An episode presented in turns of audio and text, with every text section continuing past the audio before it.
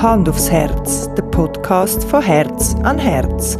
Mit Input, Inspiration und Fachwissen rund um Schwangerschaft, Babyzeit und nachhaltiges Familienleben.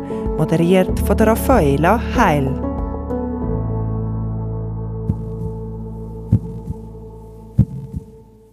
Herzlich willkommen zum Hand aufs Herz Podcast. In dieser Folge geht es bei uns ums Thema Hausgeburt. Dazu habe ich mit der Deborah Striegel geredet. Sie ist Hebamme. Wie die meisten Hebammen in der Schweiz hat sie ihre Ausbildung in einem Spital gemacht. Sie hat auch nach der Ausbildung noch Berufserfahrung im Spital gesammelt und dann ins Geburtshaus Bärenzwil gewechselt. Unterdessen ist sie freischaffende Hebamme, betreut Frauen in der Schwangerschaft und im Wochenbett und sie betreut Hausgeburten. Wohnen tut Deborah mit ihren zwei Kindern und ihrem Partner in Winterthur. Bei uns in der Schweiz finden pro Jahr etwa 650 bis 900 Geburten die statt. Das tönt jetzt gar nicht nach so wenig, aber auf alle Geburten schweizweit gerechnet ist das nur etwa 1%. Ein für mich wichtiger Grund, warum die Zahl so tief ist, ist sicher, dass Frauen wie keine reale Wahlmöglichkeit haben.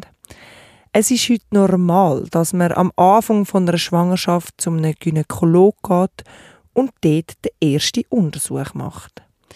Über den Ort der Geburt wird eventuell noch geredet, wenn es darum geht, in welches Spital man geht. Aber dass eine Geburt bei einer physiologischen Schwangerschaft auch sehr gut Hai oder auch in einem Geburtshaus kann stattfinden Darüber werden Schwangere erst gar nicht informiert. Dabei finde ich es auch noch wichtig zu erwähnen, dass bei einer Schwangerschaft ohne Komplikationen und Risiko eine Hebamme die Fachfrau ist, um eine Schwangere von A bis Z zu begleiten. Sie haben die Ausbildung dazu und sind befähigt, ganz allein auch die Geburt zu begleiten. Wo und wie eine Frau wird gebären soll immer ihre Entscheidung sein. Wichtig natürlich, dass der Partner oder die Partnerin mit einbezogen wird in dieser Entscheidung. Und es gibt ohne Zweifel Gründe, warum eine Geburt nicht die kann oder soll stattfinden. Aber was für Gründe sind das? Wie läuft eine Geburt in den eigenen vier Wänden ab? Und was sind die Unterschiede zwischen einer Hausgeburt und einer Spitalgeburt? Das und noch viel mehr hat Deborah mir im Gespräch erzählt. Ich wünsche euch viel Spaß beim Zuhören.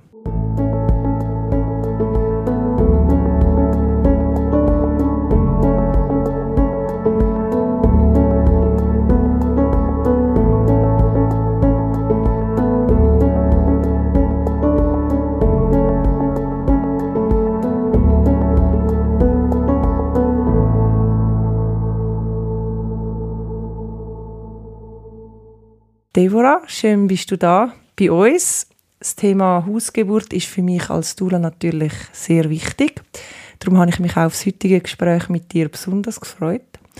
Du bist Hebamme seit elf Jahren, wie ich schon im Intro gesagt habe. Hast du schon in Spitälern geschafft natürlich, aber auch im Geburtshaus Berenzwil und bist unterdessen freiberufliche Hebamme.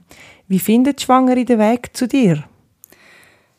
Sie findet mich entweder über das Internet, über die Homepage vom Hebammenverband, also hebammensuche.ch oder ähm, über also Frauen, die im Geburtshaus anrufen und fragen oder über Mund-zu-Mund-Propaganda, auch über andere Hausgeburtshebammen, die keine Kapazität haben zurzeit, ähm, über all die verschiedenen Kanäle. Ihr freiberufliche Hebammen sind ja oft recht ausgebucht. Wie früh muss man dich oder auch andere Hebammen kontaktieren, um noch eine Chance zu haben für eine Hausgeburt? Äh, gut ist natürlich, wenn man sich so früh wie möglich meldet. Ähm, da ist also man darf sich sehr gern auch schon wirklich früh in der Schwangerschaft melden. Es ist nicht so, dass man zuerst muss unbedingt zu einem Gynäkolog gehen. Mhm. Ähm, aber man darf es auch sehr gerne probieren, wenn es schon spät in der Schwangerschaft ist und ich hatte auch schon Anfragen gehabt, einen Monat vor Geburtstermin oh. oder so ja. und da muss man halt einfach schauen, was noch passt und was nicht. Also gibt auch dann noch eine Chance. Es ist jetzt nicht so, dass alles verloren ist, wenn man nicht schon Nein, beim positiven nicht. Test anläutet. Super. Ähm, was sind deine Erfahrungen an die Beweggründe, dass Frauen sich überhaupt für eine Hausgeburt entscheiden? Oft sind das Frauen, die in ihrer gewohnten Umgebung bleiben wollen. Frauen, die Geburt, Schwangerschaft, Geburt als etwas ähm, Natürliches anschauen. Sie wollen selbstbestimmt aus eigener Kraft können gebären. Ähm, sie wollen auch die Leute, wo sie dabei haben, selber dürfen wählen und äh, auch, dass das auch Leute sind, die sie kennen. Sie wollen nicht mehr noch müssen während der Geburt oder wenn die Geburt schon angefangen hat, nein, zu anfahren. Oder es gibt auch Frauen, die einfach Angst haben, um ins Spital zu gehen und einfach keinen Eingriff wollen, keine unnötige, ähm, ja. Oder auch vielleicht aus, aufgrund von schlechten Erfahrungen, die sie schon gemacht haben. Genau, vorher. das habe ich auch häufig. Frauen, die beim ersten Kind im Spital schlechte Erfahrungen gemacht haben und das einfach nicht mehr nochmal wollen. Mhm. Genau. Und was jetzt auch noch speziell ist in der Corona-Zeit, hat ähm, ich weiß nicht, ob das wirklich nur so ist oder meine Wahrnehmung, dass sich mehr Frauen für das interessieren, einfach weil sie mit den wechselnden Bestimmungen nicht wissen, kann mein Mann dabei sein, muss ich ähm, auch während der Pressphase eine Maske anhaben, mhm. etc. etc. Das sind einfach noch zusätzliche Gründe, die jetzt gerade aktuell Frauen bewegen. Ja, das macht auf jeden Fall Sinn eigentlich. Habe ich mir gar noch nie so überlegt. wie gesagt, hast du natürlich wie die meisten Hebammen zuerst im Spital geschafft und deine Ausbildung gemacht. Wo sind die Unterschiede zwischen einer Hausgeburt und einer Spitalgeburt nach deiner Meinung? Bei einer Hausgeburt ist die Frau in ihrer gewohnten Umgebung. Sie hat Leute dabei, die sie kennt. Sie ist weitestgehend selbstbestimmt, kann sich frei bewegen. Sie weiß ganz blöd gesagt, wo das WC ist, wo der Kühlschrank ist, ähm, kann sich in jedem Zimmer aufhalten, wo sie will. Und hat einfach mehr Zeit und mehr Ruhe und hat dadurch, dass die Hebamme nur für sie da ist ähm, und nicht nur muss zu anderen Frauen schauen, eine 1 zu 1 Betreuung. Im Spital ist die Frau in einer fremden Umgebung. Es sind viele Leute da, auch meistens Leute, die sie noch nie gesehen hat vorher, wo sie nicht kennt. Es ist wechselnde Betreuung, es ist halt Spitalbetrieb, ähm, eine Atmosphäre von Krankenhaus, also immer auch etwas Krankes dabei. Das klingt jetzt vielleicht ein bisschen gemein. Und gleichzeitig ist im genau, es läuft auch nach einem engeren Zeitplan, also Routine. Und in einem, wenn ein Notfall da ist, dann sind aber natürlich die nötigen Eingriffe schneller gemacht. Mhm. Es sind alle möglichen Medikamente zur Hand. Ähm, das heißt, also ich bin auch froh, dass es Spital gibt für Eingriffe, die gemacht werden und das Spital ist ein super Ort für kranke Schwangere, für Risikoschwangerschaften, für Mehrlingsgeburten oder einfach, wenn die Frau will Schmerzmittel haben mm. Oder zum Beispiel so, wenn ein Kind wirklich extrem zu früh ist oder so, genau, braucht es ja dann auch genau. jemanden, jemand, das... Also ja, also Spezialisten, die sich darum genau. kümmern, die ich die nicht machen kann. Genau. Ja. Okay. Ähm, ja, die Vorteile von einer Hausgeburt hatte ich eigentlich jetzt fragen, aber ich glaube, so, es erübrigt sich ein bisschen, wo du uns so die Unterschiede erzählt hast, oder willst du gerade noch etwas hinzufügen? Ja, ich kann also mir kommt da einfach auch nochmal äh, dazu in den Sinn, für mich als Hebamme ist es auch sehr schön in der Hausgeburtshilfe, weil ich die Frau kenne. Also im Idealfall betreue ich sie schon in der Schwangerschaft. Ich kenne die Frau, ich kenne ihre Umgebung, ich kenne die Familie. Ähm, die 1 zu 1 Betreuung passt mir selber auch sehr mhm. gut. Also das ist etwas, was ich schwierig gefunden habe im Spital, dass ich fünf Frauen gleichzeitig haben müssen betreuen Wo du ja teilweise vorher noch nie gesehen hast. Genau, also, genau. Zum, wahrscheinlich zum grössten Teil noch nie gesehen hast genau. vorher, oder? Und da habe ich einfach niemandem können gerecht werden. Und so mhm. bin ich einfach für eine Frau und ihr Umfeld zuständig. Wie gesagt, mehr Ruhe, mehr Zeit, ähm, die Selbstbestimmung von der Frau, wo ganz wichtig ist. Es ist meistens weniger Stress da. Ähm, sie behalten auch wie ihre Macht. Also sie, sie wird selbst ermächtigt, auch im Frausein, in dem natürlichen Prozess. Und das ist für mich mega etwas Schönes zum sehen und können begleiten. Und ist schlussendlich ähm, sehr nachhaltig gesundheitsfördernd für die Frau, für ihre Familie und schlussendlich für die ganze Gesellschaft. Mhm, auf jeden Fall. Und eben hast du auch nicht so wie gewisse Zeiten, also du hast sicher auch so gewisse Sachen, die du musst einhalten musst, aber du hast jetzt nicht nach, weiß nicht, zwei Stunden Geburtsstillstand ähm, musst jetzt irgendwie eine Intervention machen oder so, oder? Ich könnte da ein bisschen mehr rauszögern oder haben ein bisschen einen grösseren Rahmen, was das anbelangt, oder? Genau, ich habe natürlich auch ähm, Leitlinien, wo ich mich daran halte oder wo ich mich danach richte, aber habe im Großen und Ganzen mehr Spielraum und mehr Freiheiten. Mhm. Für mich als Hausgeburtshebamme ist natürlich auch gut oder ist gut, dass ich äh, nicht an Routinen oder Schema gebunden bin. Ich bin viel freier, um auf die individuelle Situation eingehen.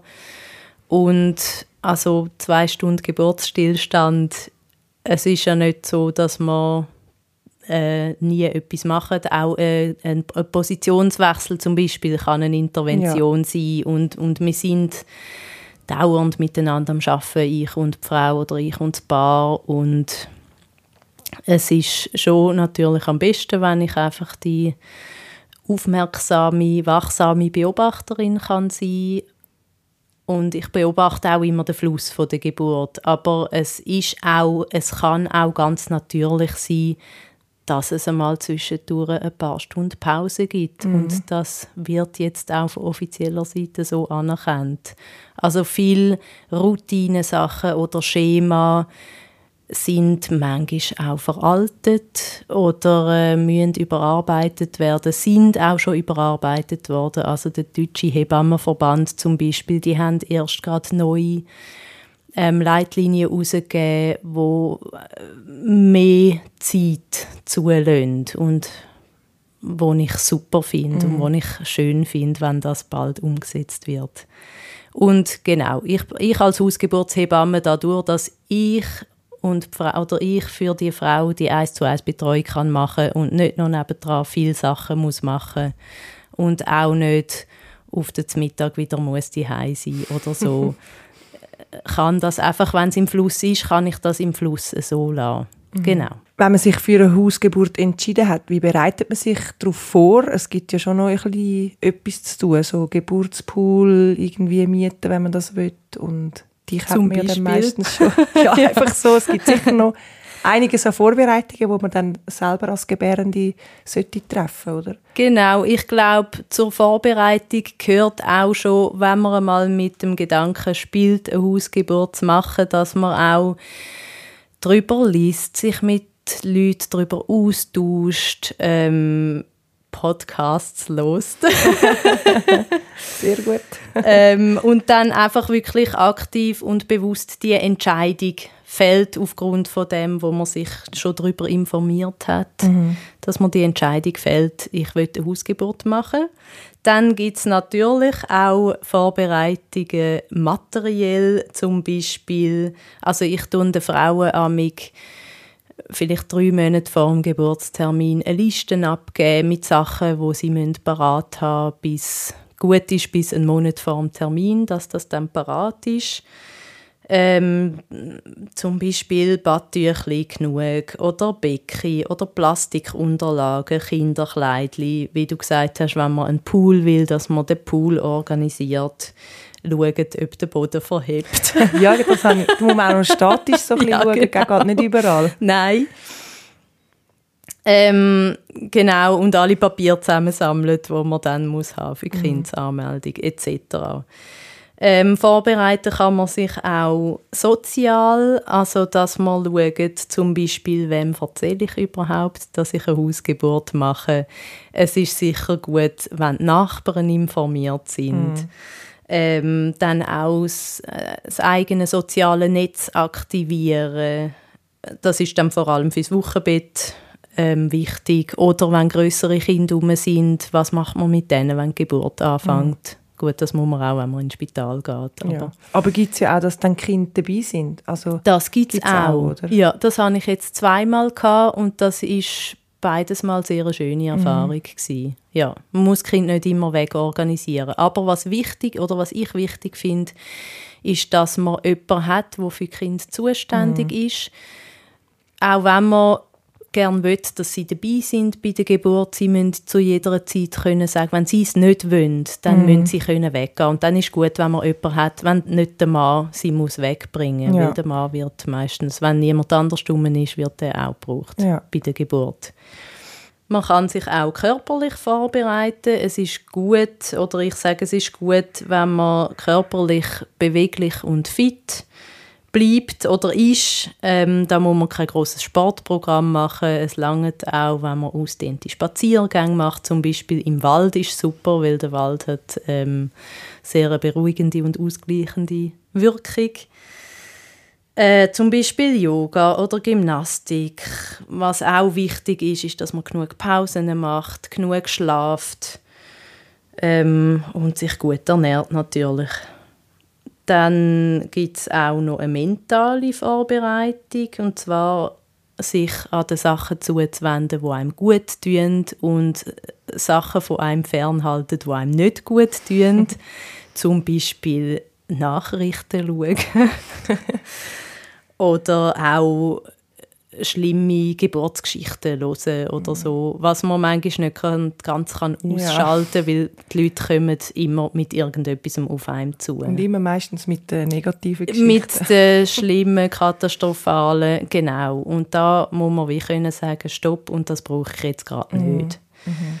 Man kann sich auch seelisch darauf vorbereiten, sage ich jetzt einmal. Ähm, wenn man Lust hat, also ich finde Schwangerschaft eine gute Zeit, um sich selber einmal auf den Grund zu gehen, also mit sich selber auseinandersetzen.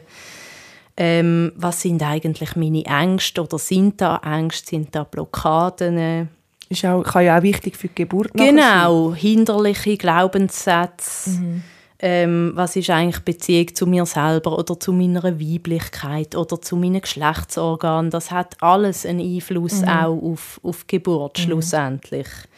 Weil Geburt ist ein sehr intimer, sehr ein offener, ähm, verletzlichen, starken, ungeschminkten Moment. Und da können einfach auch viele Sachen aufkommen, die irgendwo hocken. Und wenn man das einmal vorher angeschaut hat, ist das sicher hilfreich. Mhm. Das tue ich aber natürlich nicht voraussetzen für eine Hausgeburt. Aber es ist einfach, ich, ich sehe es immer wieder, wie das Frauen genau zu dieser Zeit dann wie spüren oder wollen Sachen anschauen und ich finde das ein guter Zeitpunkt. Mhm. Und ich möchte noch ganz kurz auf das Thema Kosten eingehen. Was kommen für Kosten auf einem zu? Was übernimmt die Krankenkasse und gibt es irgendwelche Mehrkosten aufgrund von einer Hausgeburt? Ähm, die Krankenkasse übernimmt ab der 13. Schwangerschaftswoche alle Schwangerschaftskontrollen oder Kosten der Kontrollen. Sie übernimmt Kosten für die Hausgeburt und auch für die ganze Wochenbettbetreuung. Also von dem her, Schwangerschaft, Geburt und Wochenbett ist abdeckt von der Krankenkasse. Ähm, was bei einer Hausgeburt noch dazu kommt, sind, äh, ist Bicke-Geldentschädigung. Also das wird je nach Hebamme zwischen 500 und 1000 Franken wo man verlangt, einfach dafür, dass wir Tag und Nacht 24 Stunden am Tag, sieben Tage in der Woche erreichbar sind und in der Nähe sind und jederzeit können quasi kommen. Und das ist je nachdem, wenn die Frauen gebären, sind das fünf Wochen, wo man mhm. einfach äh, on call ist und genau, für das wird halt die Picke-Geldentschädigung noch verlangt. Ähm, je nach Gemeinde, wo man wohnt, übernimmt die Gemeinde einen Teil davon. Mhm. Also in Winterthur wären das 315 Franken. Okay, nicht so viel, aber immerhin etwas. Genau. ähm, was sind dann die Voraussetzungen, dass man überhaupt eine Hausgeburt machen darf? Gibt es irgendwelche wie so Ausschlusskriterien, wo es dann nicht möglich ist, dass man Hausgeburt hat? Genau, also es muss eine gesunde Frau sein, äh, die Schwangerschaft soll komplikationslos verlaufen, es muss ein Einling sein, ähm, im Terminzeitraum, also Geburt muss im Terminzeitraum sein, das heißt drei Wochen vor Termin bis zwei Wochen nach Termin. Ähm, und das Kind muss in Schädellage sein. Genau. Wegen, also es gibt, wie, wie soll ich sagen, weiche Risikofaktoren, also Frauen, die als Risikoschwangere zählen, wie zum Beispiel Frauen, die älter sind als 35 oder Frauen, die schon mal eine frühe Geburt hatten oder Frauen, die ähm, Blutgruppe Rhesus negativ sind. Das sind alles Sachen, die als Risikoschwangerschaft gelten, die aber nicht Kontraindikation sind für eine mhm. Hausgeburt. Ähm, Sonst ist mir noch wichtig, dass es saubere Räumlichkeiten sind. Und was auch noch wichtig ist, ist, dass ähm, Zusammenarbeit muss gewährleistet sein. Also ich muss mich also so wie die Frau sich auf mich verlässt, muss ich mich können auf die Frau verlassen. Also mhm. wenn ich sage, und jetzt geht es nicht mehr weiter, jetzt müssen wir das abbrechen und ins Spital fahren, dann muss sie mitmachen. Mhm. Ähm, ich tue darum meistens auch einen Vertrag aufsetzen, so eine Art Einverständniserklärung, wo das alles auch aufgelistet ist, wie ich schaffe und wo meine Grenzen sind und dass sie das alles schon mal gelesen sind und halt auch einverstanden mhm. sind mit dem. Mhm. Genau. Und wann ist eine Hausgeburt nicht das Richtige? Zum Beispiel, wenn Komplikationen in der Schwangerschaft sind oder bei Mehrling, bei einer frühen Geburt, bei einer Steißlagengeburt oder ganz einfach, wenn sich die Frau nicht wohlfühlt dabei mhm. oder keine Unterstützung hat. Mhm. Genau. Das ist schon sehr wichtig bei ja. einer Hausgeburt, oder? Ja. Äh, und was sind deine Erfahrungen nach so die Ängste, die die Leute haben vor einer Hausgeburt? Viele Leute können oder haben wie das Bild im Kopf von einer Geburt, dass es ja, halt so wie im Film oder im Fernsehen dass es von jetzt auf plötzlich ganz schnell muss gehen und auch schlimm und schreckliches Szenario, das ist einfach nicht, wie es in echt ist. Und es ist aber schon die Angst da, dass einfach plötzlich äh, schlimme Notfälle passieren und man dann nicht schnell genug im Spital ist. Mhm. Oder auch, was auch viele Leute haben, dass sie das Gefühl haben, mit dem Kind könnte ja dann etwas sein und, und dann ist man nicht vor Ort wo etwas gemacht werden Und dazu muss ich sagen, dass Notfälle eben nicht wie im Film von jetzt auf plötzlich passieren, sondern in den aller, allermeisten Fällen die sich abzeichnen. Also mhm. Also es geht lang, bis etwas schlimm wird. Und da ich ja laufend ähm, den Gesundheitszustand von Mutter und Kind und den Fluss von der Geburt abchecken und beobachten und miss, ähm, werde ich früh genug oder leuchtet früh genug der Alarmlämpchen und dann ist immer genug Zeit zum Verlegen. Also vor dem Notfall in Genau, bevor, also ich will ja auch nicht, dass die ein Notfall mhm. passiert und darum tue ich lieber früh genug ja. dann ähm, die Frau ins Spital verlegen, je nachdem ähm, wie viel Zeit dass man noch kann einschätzen kann, dass es noch okay ist mit dem selber mit dem Auto oder mit der Ambulanz. Und was ich auch noch muss sagen, ist, dass äh, man in einem dicht besiedelten Gebiet wohnt und medizinisch sehr gut abdeckt sind. Das heißt, wenn man medizinische Hilfe braucht, ist die auch schnell vor Ort. Mm. Also mit dem Krankenwagen oder so genau, zum Beispiel. Genau, ja. ja. Also kann man eigentlich sagen, dass viel Ängste auch einfach eben so von dem ganzen, von, wie man im Fernsehen eine Geburt mitbekommt, ja. kommen oder halt einfach, dass andere Leute immer so die negativen Geburtsgeschichten erzählen, weil es halt wie ja, so ein bisschen spannender sind, oder wie sagt man? Die Leute wollen halt immer so ein bisschen eher das hören und erzählen, was schlimm ist, als die schönen Sachen, oder? Das ist leider so, oder jetzt gerade bei uns im Moment so. Und ähm, es ist vielleicht auch so, dass mir, also dass Geburt für viele Leute etwas Abstraktes ist. Also mhm. es ist nicht so, dass oder Geburten sind, das klingt jetzt blöd, nicht öffentlich. Also man kommt nicht häufig von anderen Leuten mit über, wie Geburten sind in echt. Mhm. Das kommt also sicher davon, weil wir nicht mehr in Grossfamilien wohnen, wo dann mal da Tante und die Schwester und alle kommen viel Kind über. Mhm. Wir kommen auch nicht mehr viel Kind über und meistens eher später und darum haben viele auch gerade beim ersten Kind ein, ein abstraktes Bild davon. Es ist in unserer Zeit und unserer Kultur auch so, dass Geburt nicht einfach als etwas Natürliches zählt, sondern es wird ganz viel ähm, Angst gemacht auch oder es ist so das Bild von, ja, es kann ja jederzeit etwas passieren und darum muss man auch viel kontrollieren, mhm. ganz viele Tests machen, ähm, immer zum Schauen, ob echt etwas ist. Und einfach nur schon der Ansatz, der macht vielen Leuten logischerweise Angst. Und wenn man immer in dieser Angst ist, dass ja etwas passieren könnte, dann geht das natürlich auf die Hausgeburten auch so weiter. Mm, dass, ja. Wenn jederzeit in der Schwangerschaft schon etwas könnte sein dann könnte ja auch bei der Geburt etwas sein. Mm. Gibt es dann auch wie so Angst vor Leuten, die sich jetzt so für eine Hausgeburt entschieden haben, wo aber gleich merkst, oder wo gleich mich hörst, ja, da bin ich schon noch ein bisschen unsicher oder so, wo du dann ihnen wie so ein gutes Gefühl kannst geben oder, oder weißt, sie so ein bisschen stärken in dem. Auch wenn sie sich ja. wirklich bewusst dafür ja. abgeklärt und sind und sich bewusst dafür entschieden haben. Also was, was ich etwa mit den Leuten auch bespreche, ist, was machen wir eben zum Beispiel in einem Notfall mhm. oder was passiert eigentlich in einer Verlegungssituation. Mhm. Ähm, oder, also jetzt ganz anders, was auch manchmal Ängste sind, ist, dass, dass die Frau laut ist unter der Geburt mhm. und Nachbarn das könnten mhm. hören.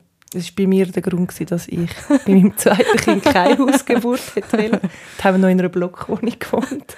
Ja, eben zum und jetzt Beispiel. könnte ich es mir schon vorstellen, weil es einfach nur schon die Räumlichkeiten anders mhm. sind. Aber man ist ja dann...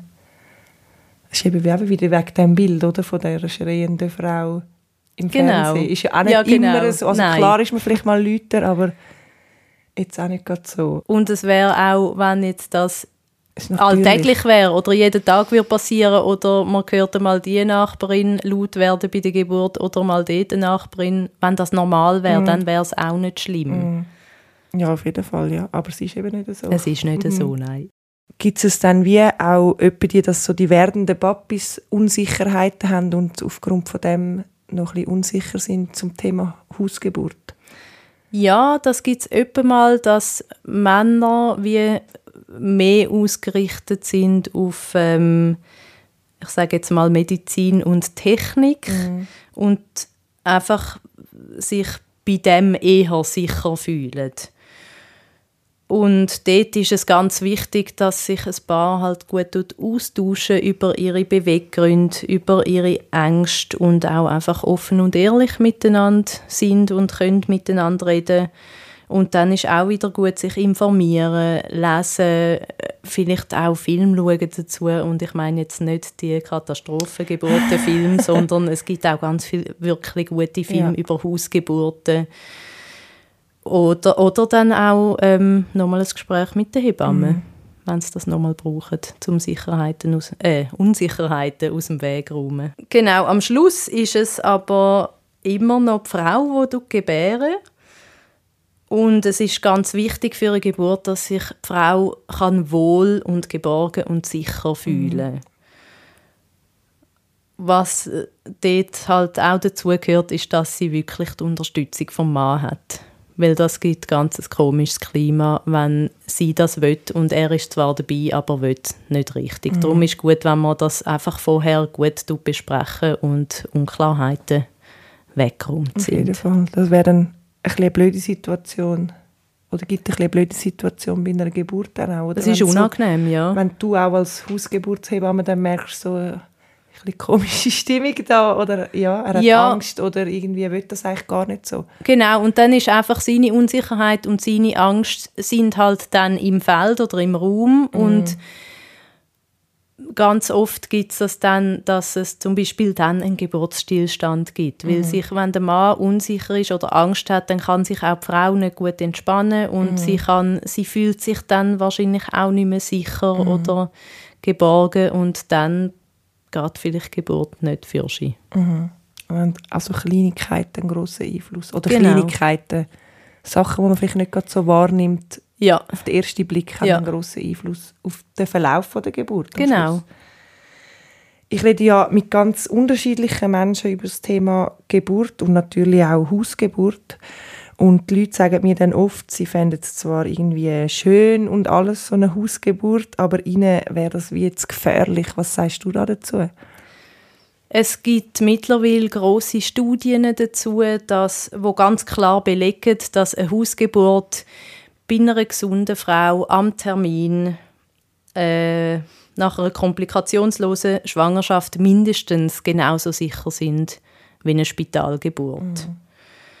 Was vielleicht da auch noch mitspielt, ist, dass der Status der Hebamme äh, auch nicht ganz klar oder bei vielen nicht ganz klar ist oder die Leute ein kleines Bild haben von der Hebamme, ist ja, das ist einfach eine, die ein bisschen heben oder die, die nachher das Baby wägt. Ja.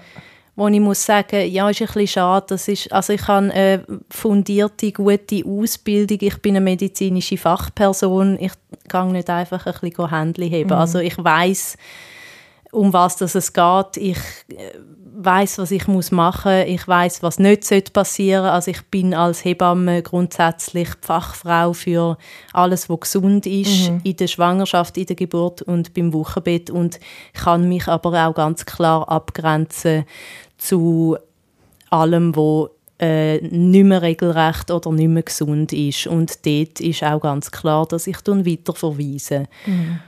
Und das ist vielleicht, oder die Leute setzen sich auch nicht, oder nicht so damit auseinander oder haben oft auch so ein Bild noch von der Hebamme. Ja. Und was mich dann auch würde wundern ist, was genau sie gefährlich findet. Und dort kommen auch etwa einfach irgendwelche Ängste führen, wo man dann, das kann man alles bereden. ich muss vielleicht dazu noch sagen, wenn jemand Angst hat, dann sollen sie vielleicht keine Hausgeburt machen. Ja, ist Oder ja wenn, ich das nicht, wenn man das nicht kann miteinander klären und die Angst da ist, dann sind es nicht die richtigen Leute für eine Hausgeburt. Ja, und Angst ist ja ganz etwas Schlechtes bei einer Geburt, oder? Ja, genau.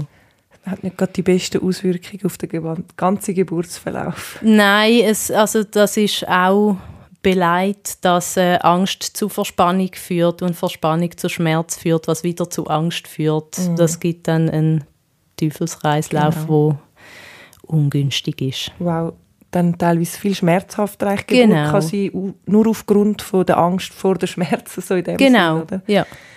Gut, und wenn jetzt mal alles entschieden und vorbereitet ist für eine Hausgeburt, wie läuft dann eine Hausgeburt ab? Es ist ja so, dass ich in mehr oder weniger engem Kontakt bin, auch schon vorher mit der Frau und sie mich informiert, wenn also nicht erst, wenn ich muss kommen, sondern auch schon vor, also im besten Fall vorher ein bisschen Bescheid gibt, zum Beispiel ähm, es sind ein bisschen Wehen da, aber noch nicht so fest. Manchmal gibt es ein bisschen Vorlaufzeit.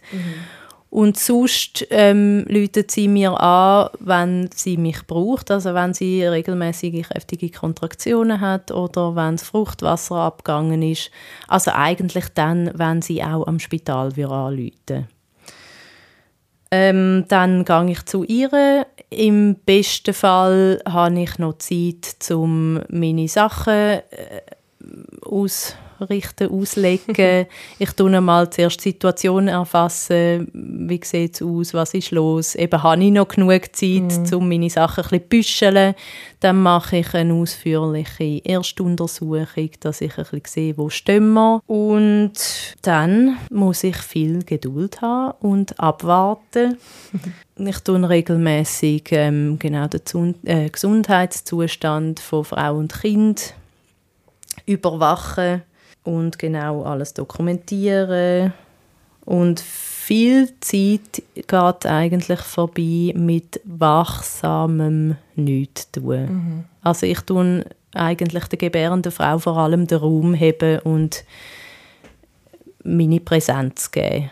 Und natürlich eben die ähm, Überwachung vom Gesundheitszustand und auch geht Geburt voran oder nicht? Oder braucht es vielleicht ähm, eben einen Positionswechsel oder wenn sie in der, im Pool ist zum Beispiel, ist es gut, wenn sie mal rauskommt mhm. oder sollte sie wieder mal aufs WC gehen oder etwas essen oder etwas trinken. Einfach immer schauen, dass es und da dass auch, alles passt und alles stimmt. Da wirst du auch unterschiedlich gebraucht, ja, wahrscheinlich. Also die einen brauchen dich sehr intensiv, auch so ein bisschen auf der mentalen Ebene vielleicht noch und die anderen wollen eigentlich am liebsten einfach alles allein machen und du bist einfach da oder so. Genau, also es gibt äh, viele, wo zum Beispiel ähm, einmal eine Massage brauchen oder Druck im Kreuz oder einmal einen, einen kühlen Wäschlumpen auf die Stirn oder guten Zuspruch oder Motivation. Mhm.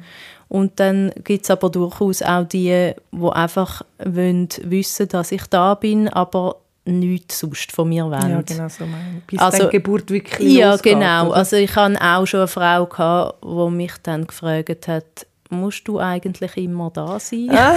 ich habe gesagt, ich muss nicht immer nebendran hocken, nein.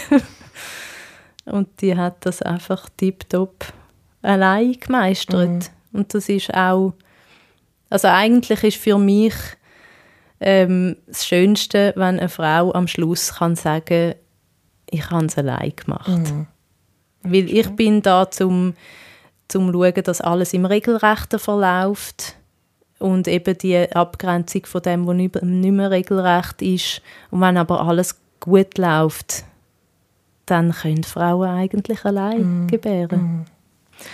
Und genau, dann, ähm, wenn dann das Kind kommt, nehme ich oder die Frau das selber in Empfang. Und dann dürfen sie, wenn alles gut ist mit dem Kind, dürfen sie einfach mal zuerst kuscheln miteinander, Zeit verbringen, sich kennenlernen. Ich tun auch dann äh, die Vitalzeichen beobachten oder im Auge behalten. Dann warten wir zusammen auf Plazenta die wird dann auch noch geboren. Und dann kontrolliere ich noch kontrollieren, ob es eine Geburtsverletzung gibt, eine Dammverletzung zum Beispiel. Wenn nötig, tue ich auch nähen, kleinere Verletzungen. Und dann ähm, das Kind überwachen, ähm, eine genaue Untersuchung vom Kind machen, Wege messen natürlich. Mhm. Und dann bei der Frau auch schauen, dass alles gut ist, dass sie auch mal aufstehen kann, ein bisschen duschen etwas essen. Und wenn dann beide gut versorgt sind und bei guter Gesundheit, dann sage ich ihnen Tschüss und mhm. gehe heim und komme dann in der Regel nach sechs bis zwölf Stunden für die erste Woche mhm. Besuch. Und äh, das Kind sieht dann eigentlich wahrscheinlich so nach sechs Wochen oder in den ersten sechs Wochen dann noch der Kinderarzt irgendwann mal? Genau, ja. Das ist in der Regel nach vier bis fünf Wochen. Mhm für die erste Untersuchung beim Kinderarzt. Ausser es ist irgendetwas, also ich mache nach ähm, etwa vier Tagen mache ich nochmal eine grosse Untersuchung, also wie die erste Untersuchung vom Kind. Und wenn dort etwas auffällig ist, mhm. dann schicke ich es früher zum Kinderarzt oder sofort. Und während der Wehe wird man sich ja so wie im ganzen Haus wahrscheinlich mehr oder weniger so ein bisschen frei bewegen, wo man sich gerade wohlfühlt. Aber wenn es jetzt wirklich so weit ist, dass das Baby dann kommt, ähm, wo, an welchen Orten kann die Geburt stattfinden? Eine Geburt kann im Prinzip überall stattfinden. Ähm, der Ort soll einfach gut erreichbar sein, also am liebsten nicht mit einem Leiterli noch auf irgendein Bödeli müssen aufsteigen. Es sollte genügend Platz sein für mindestens drei Leute. Es ist gäbig, wenn ähm, wenn es sauber ist natürlich und wenn WC und fließend Wasser in erreichbarer Nähe mhm. sind. Gut ist, wenn es ein warmer Raum ist oder wenn eine Wärmequelle auch in der Nähe ist, zum Tüchli vorwärmen fürs Baby. Mhm. Und für mich ist es am gäbigsten natürlich, wenn es im EG ist, auch wenn jetzt der Fall von einer Verlegung wäre, ist, ist man einfach so am einfachsten mhm. zur Tür aus. Also wenn es jetzt wirklich ein Notfall ist oder so. Genau. Genau. Und wo findet die Geburt schlussendlich am meisten statt, nach deiner Erfahrung? Ähm, meistens im Schlafzimmer oder im Wohnzimmer. Und wie häufig wird die Hausgeburt abgebrochen, also dass man dann ins Spital muss verschieben Da kann ich jetzt, ähm, also habe selber nicht aussagekräftige Zahl. der Grund dafür, wo, das, das, was am meisten passiert, warum das man muss verlegen muss, ist ein Geburtsstillstand. Mhm. Ähm, also die Geburt geht nicht für sie oder die Frau mag nicht mehr, also dass sie selber sagt, ich will jetzt ins Spital gehen mhm. oder ich will Schmerzmittel haben. Weil, also Schmerzmittel tun ich ganz bewusst keine brauchen, weil ich finde, da gibt man etwas ins System rein, wo man eigentlich nie genau weiß, mhm. was dann passiert oder was das mit dem, mit dem System halt macht.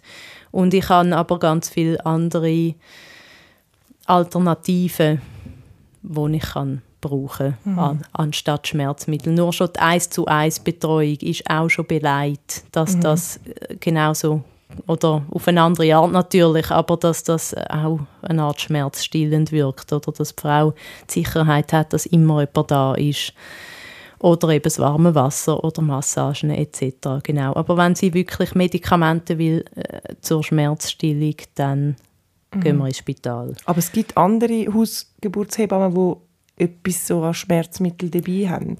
Ja. In Abgesch also, also, also kleine, ich sage jetzt mal kleine Sachen oder, oder schwache Sachen. Ja, genau, so etwas wie eine PDA oder so kann ich natürlich die nicht Ja, das meine ich, aber eben ja. so irgendein Tablet oder weißt Ja, genau. Also, es klingt jetzt auch wieder so verharmlos. Ja, ja, nein. Ja, das gibt es und ich glaube, das ist auch das, was äh, am Ende jede für sich selber auch muss entscheiden, wie will ich arbeiten oder was sind mhm. auch meine eigenen Richtlinien. Genau, und du sagst für dich jetzt einfach, du machst das nicht. Genau, genau. ja. Ähm, was auch noch ein Grund ist zum Verlegen, wo ich sage jetzt nicht häufig vorkommt, aber was ich auch schon erlebt habe, ist, dass es Blutungen gibt nach der Geburt oder stärker als normale Blutungen mhm. nach der Geburt oder wenn Plazenta nicht kommt in einem gewissen Zeitraum. Mhm.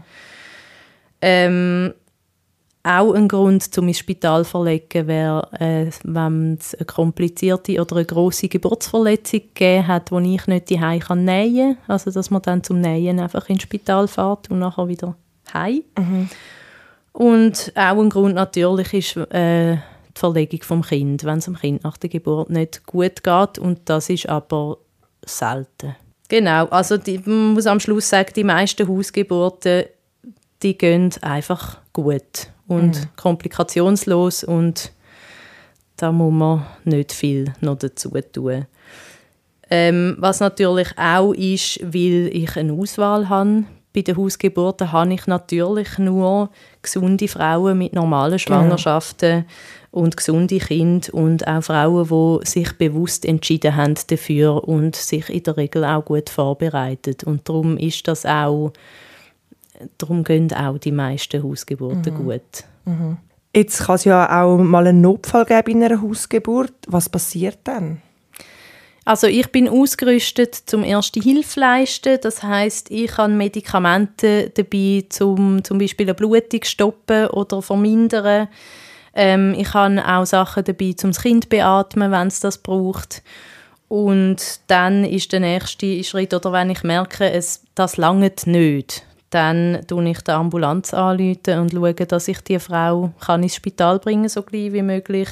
Ich rufe im Spital an und fahre dann mit der Frau mit mhm. und übergebe sie, also tun wie einen Übergaberapport im Spital machen und übergebe sie dann an den Spitalhebammen. Ich möchte gerne noch ein bisschen auf das Thema Ärzte sprechen kommen und Zusammenarbeit mit ihnen. Wie erlebst du diesen Kontakt und sind da nicht viel, auch eher so kritisch, was das Thema Hausgeburt anbelangt? Das kommt natürlich immer auf die Person drauf an. Also es gibt natürlich Ärzte, die das ein totales Eich finden, so eine Hausgeburt. Und das auch wollen verhindern. Also den Frauen dann einreden, sie sollen das nicht machen oder eben, es sei gefährlich. Mhm. Und dann gibt es aber auch durchaus die, die das auch unterstützen und das gut finden und, und halt genau die Frauen unterstützen dabei. Ich bin natürlich darauf angewiesen, dass es Tätig gibt, ähm, wo ich auch mit ihnen zusammenarbeiten kann, also wo ich dann auch guten Gewissens kann eine Frau hinschicken wenn ich in einer Schwangerschaftskontrolle etwas Auffälliges entdecke, wo ich dann auch weiss, ähm, Zusammenarbeit ist wohlwollend. Mhm. Also nicht, oh, da gibt es ein Problem, da können wir jetzt keine Hausgeburt machen, sondern die tut es wirklich dann abschätzen und ganz genau entscheiden, aber genau. ist auch so ein bisschen pro Hausgeburten eingestellt, oder? Ja. Ja, grund und grundsätzlich würde ich sagen, Zusammenarbeit ist gut, weil ich arbeite natürlich nicht mit denen zusammen, die Hausgeburten mhm. schlimm finden. Mhm. Ja, also ich kann äh, mal auch schon Kontakt gehabt, wo ich musste sagen, das ist, das ist super schön, so, so wünsche ich es mir, mhm. dass man nicht ähm, in einer Konkurrenz sind und nicht einander wollen, Frauen wegnehmen oder nicht, äh, der eine findet den anderen blöd oder gefährlich oder was weiß ich, mhm. sondern dass wir einander können respektieren in dem Beruf, wo wir sind und aber auch sehen, es braucht den anderen, um mhm das können machen, was wir machen, weil am Schluss wollen wir ja beide das Gleiche, und zwar, dass es Frau und Kind gut geht. Was ich auch noch wichtig finde, Amig, ist, also was ich auch schon erlebt habe, ist, dass Frauen gekommen sind und gesagt haben, ja, aber mein Arzt hat gesagt. Und ich finde, ich find, es ist wichtig, dass ich wie kann den Frauen darlegen kann, dass es schlussendlich nicht der Arzt ist, der entscheidet, wo die Geburt stattfindet, weil es ist die Frau, die gebären mhm. und es mhm. ist die Frau, die darf und soll Verantwortung übernehmen für sich und für ihr Baby und ihre Familie und dass, ähm, dass sie dem Arzt, also sie schuldet ihrem Arzt nichts und sie muss auch keinem Arzt zu lieb etwas machen, sondern sie muss das für sich können entscheiden, was für sie gut ist und wo sie sich wohlfühlt mhm. damit. Das Problem ist einfach, dass das ja auch mega Angst kann machen. Also sehr, ja. Weißt auch, wenn man sich bewusst entscheidet, man macht jetzt das so oder so, und mhm. dann ist man sich mega sicher, man ist am Ende von einer Schwangerschaft vielleicht oder ich weiß auch nicht, mhm. und dann ist man eh so ein bisschen, teilweise emotional vielleicht ein bisschen instabil oder je nachdem. Mhm. Und dann kann einem das ja gleich immer wieder so ein bisschen beschäftigen Genau, ja. wenn man dann einen Arzt hat, wobei im besten Fall geht man dann nicht mehr zu einem ja. Arzt. genau. Und genau, ja, das muss ich vielleicht auch noch sagen, weil doppelt müssen Schwangerschaftskontrollen nicht laufen. Mhm. Und wenn eine Frau bei mir zu den Untersuchungen ist und es läuft alles regelrecht, was ich als Hebamme kann beurteilen, dann muss sie nicht auch noch zu einem Arzt mhm. gehen.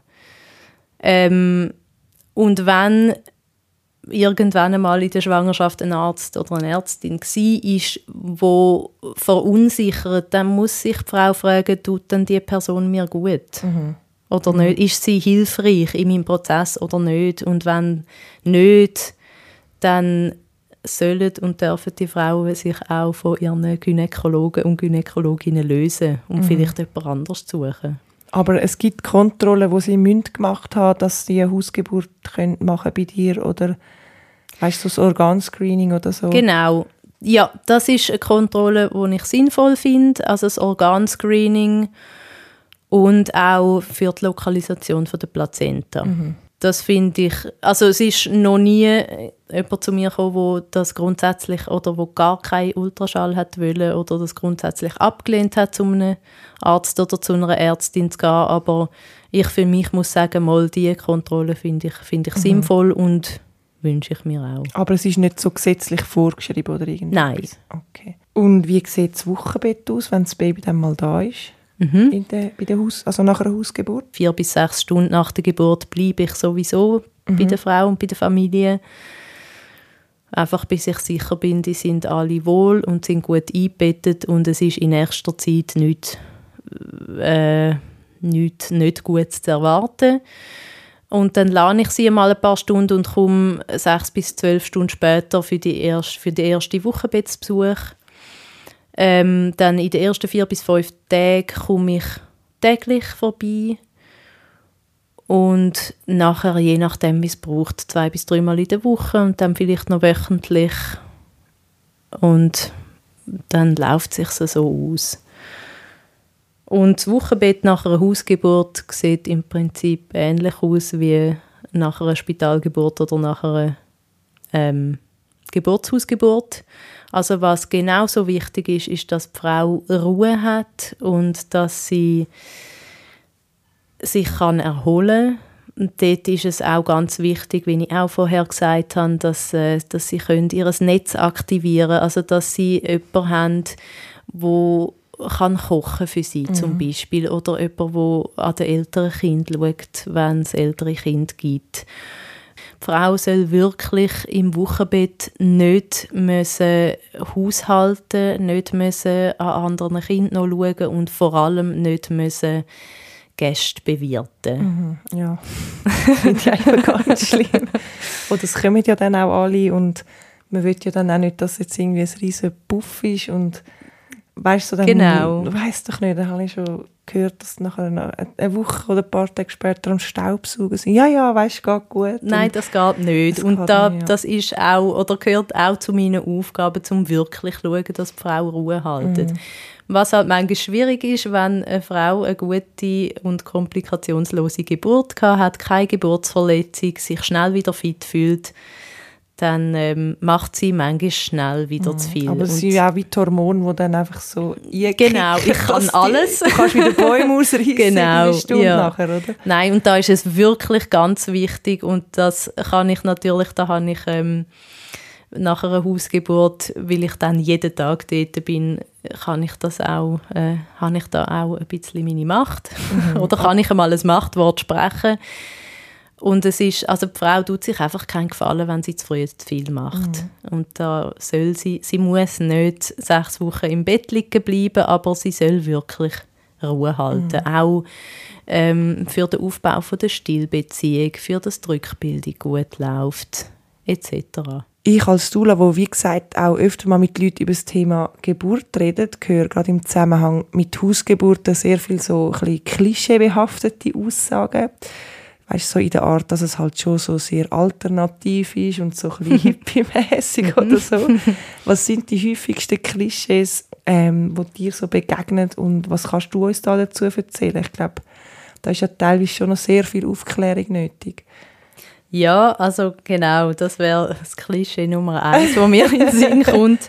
Nur Esoterikerinnen und Hippies gebären die ähm, Das würde ich gar nicht so sagen. Natürlich habe ich ein bisschen, ein, ähm, wie soll ich sagen, ein ausgewähltes Klientel. Oft sind es äh, gut gebildete Schweizerinnen, obere Mittelschicht, würde ich mal sagen. Ähm, aber genau, nicht alles Esoterikerinnen und Hippies gar nicht. Ich glaube, es ist einfach auch noch, oder die Hausgeburt an sich ist einfach nicht so üblich und auch nicht so bekannt, so dass ich Frauen aus allen Schichten und Nationen hätte, die mich anfragen für das. Und es wird, so wie ich es erlebe, den Frauen auch nicht, also das wird ihnen nicht angeboten von einem Gynäkologen Ja, oder als zur Auswahl gestellt, in den meisten Fällen. Und darum, ich glaube, wenn man sich nicht wirklich selber auf die Suche nach Alternativen macht zum, zu einer Spitalgeburt, dann wird man nicht darauf aufgelupft. Genau. Dann äh, gibt es noch das Klischee, ach nein, die will ich nicht gebären, das gibt ja eine riesige Sauerei. Wer soll denn das alles putzen? da muss ich dazu sagen, Hausgeburten sind in der Regel sehr super. Also natürlich kommt da auch Blut und Fruchtwasser und äh, vielleicht Kotz und Gacki, was halt dazugehört. Aber ähm, durch, durch das, dass wir halt wie in Ruhe haben und Zeit haben und nichts forciert wird und ich keine verletzenden Eingriffe mache, haltet sich die äh, sogenannte Sauerei sehr in Grenzen. Und wenn man sich überlegt, wo man das lieber alles würde machen würde, weißt du, so, wenn ich es mir jetzt so vorstelle, mache ich es eigentlich lieber die als irgendwo an einem Ort, wo man fremd ist.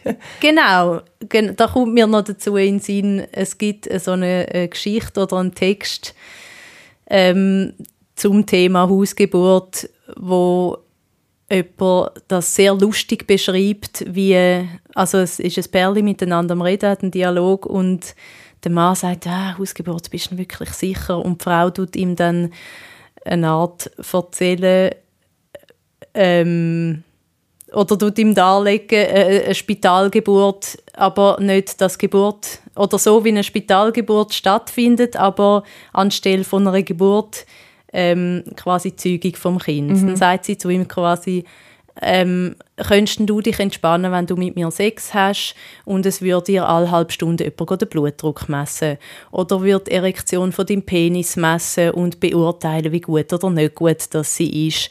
Und es stehen immer zu jeder Zeit drei Leute um dich herum und beurteilen, wie gut dass du das machst oder nicht.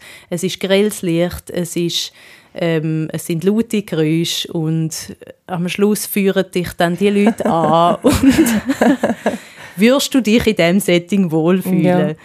Und das finde ich sehr treffend und auch sehr lustig zum Lesen, wo ich auch mal den Leuten sage, also die Geburt ist ein intimer Moment und man kann es von der Intimität Fall. wirklich damit vergleichen mit, mit Sex haben oder mit äh, auf dem WC sitzen und kacken. Mm. Also wo würde man das dann gerne machen? Das kann ich eben auswählen, so, ja, würde ich eigentlich auch lieber die als jetzt im Spital, genau. weißt so. ja. Und dann gibt es auch das Klischee, ähm, ohne ärztliche Hilfe können Frauen doch nicht gebären. Wo ich muss sagen, nein, das stimmt nicht.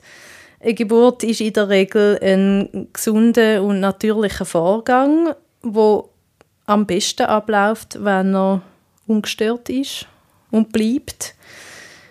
Darum ist das ähm, sogenannte wachsame Abwarten oder das wachsame Beobachten so eine wichtige Tätigkeit bei einer Geburt, weil ich erfasse auch ohne, dass ich viele Interventionen mache, laufend den Gesundheitszustand von Mutter und Kind und wenn alles regelrecht verläuft, dann muss ich nicht viel, nicht viel dazu tun, mhm.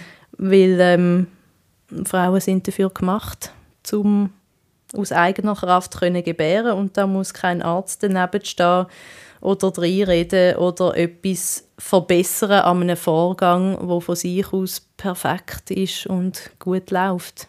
Genau, und das ist, das ist für mich eigentlich das Schönste, wenn eine Frau kann sagen, ah, das hätte ich auch allein können. Mhm. Weil das ist, das ist für mich die, die maximale äh, Bestärkung von sich als Frau und das gibt einem unheimlich viel Kraft und das, das wünsche ich jeder Frau.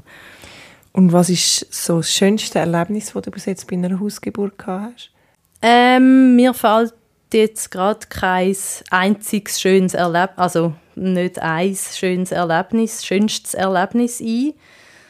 Aber was ich schon ein paar Mal erlebt habe, was ich wunderschön finde, ist, wenn äh, Frauen so ganz in sich selber versunken, ähm, die Wehen verschnaufen und in der Wehenpause dösen und die Augen zu haben und brauchen vielleicht während dem Weh eine Kreuzmassage oder ein bisschen Druck im Kreuz und sonst nichts. Und da kann auch ganz lange Zeit einfach gar nichts geschwätzt werden und, und man kann einfach dabei sein bei dem Prozess, wo abgeht und, und darf das beobachten und das, das finde ich wunderschöne Momente und die Frauen sehen dann auch wunderschön aus und, und man sieht so die Kraft, wo da ist und, und die Konzentration und es ist wirklich etwas sehr Spezielles.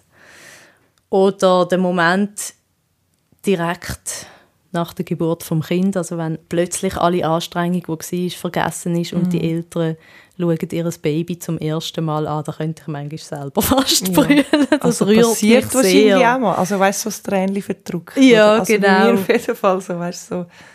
Oder ja. wenn, wenn ähm, wenn ältere Geschwister die noch dabei sind. Also mhm. das habe ich, wie gesagt, zweimal schon gehabt, dass ähm, Kinder dabei sind. Das ist ganz natürlich gewesen und die sind einfach dabei im Geschehen und haben es überhaupt nicht irgendwie grusig oder komisch mhm. gefunden. Sie sind einfach da gewesen und ruhig und sehr interessiert auch und das ist eben, es hat nichts Komisches gehabt, sondern es ist, es ist mega schön gewesen. Aber sie sind auch dann wie ein bisschen anders aufgeklärt über die Geburt. Wahrscheinlich, also ja. weißt, sie werden schon anders an eine Geburt angeführt wahrscheinlich, also jetzt so im Normal, also ja, normal, genau. Okay, normal ja, natürlich. ist das falsche Wort, aber so, wenn man jetzt so ins Spital geht, redet man ja gar nicht erst groß ja. über das und die Kinder haben ja, gerade wenn sie ein bisschen älter sind, gleich schon so eine Vorstellung, weil sie vielleicht auch schon im Fernsehen mhm. gesehen haben oder so, oder?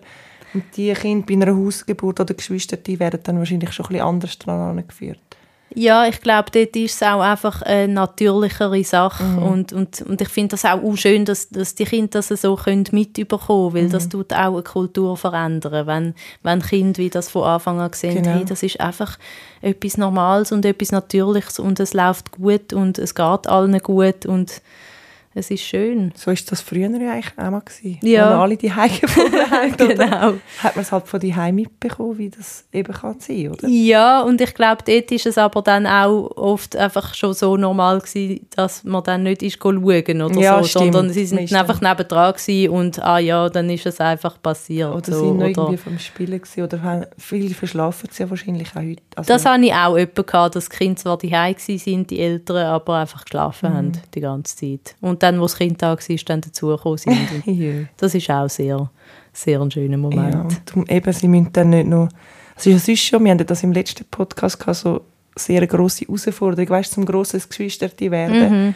Und es kann ja wie so mega zum Positiven dann dazu beitragen, wenn sie einfach von Anfang an Genau. dabei sind, Ja. wie so die Trennung von den Eltern auch nicht haben. Ja. Und jetzt werde ich grosses Geschwisterte und wird noch abgeschoben und dann kommen wir jetzt wieder heim oder ich komme wieder heim und dann wird Wo kommt eigentlich das Baby Kind her? ja, und es wird einem einfach vorgesetzt, oder? Und so kann man wie so den, an diesem Prozess einfach mega teilhaben Ja. vom Kind aus. Ja. Genau, und was auch ähm, immer ein schöner Moment ist, wenn ich nach äh, langen Stunden strenger Arbeit und ich weiß, es sind alle eingebettet, es geht allen gut, es sind alle wohl und ich packe meine Sachen zusammen. Ähm, und es ist vielleicht gerade Nacht durch und ich fahre heim und die Sonne geht auf und ich weiß, es ist jetzt einfach wieder eine Geburt gut gelaufen und es geht allen gut. Und das ist auch immer ein sehr schöner Moment. Sicher auch noch so paar Hormone, die man die dann mitnimmst. Genau, so. ich glaube, da zapfe ich auch noch ein bisschen Genau. etwas ab davon. Wir sind schon wieder fast am Ende von unserem Gespräch. Mhm.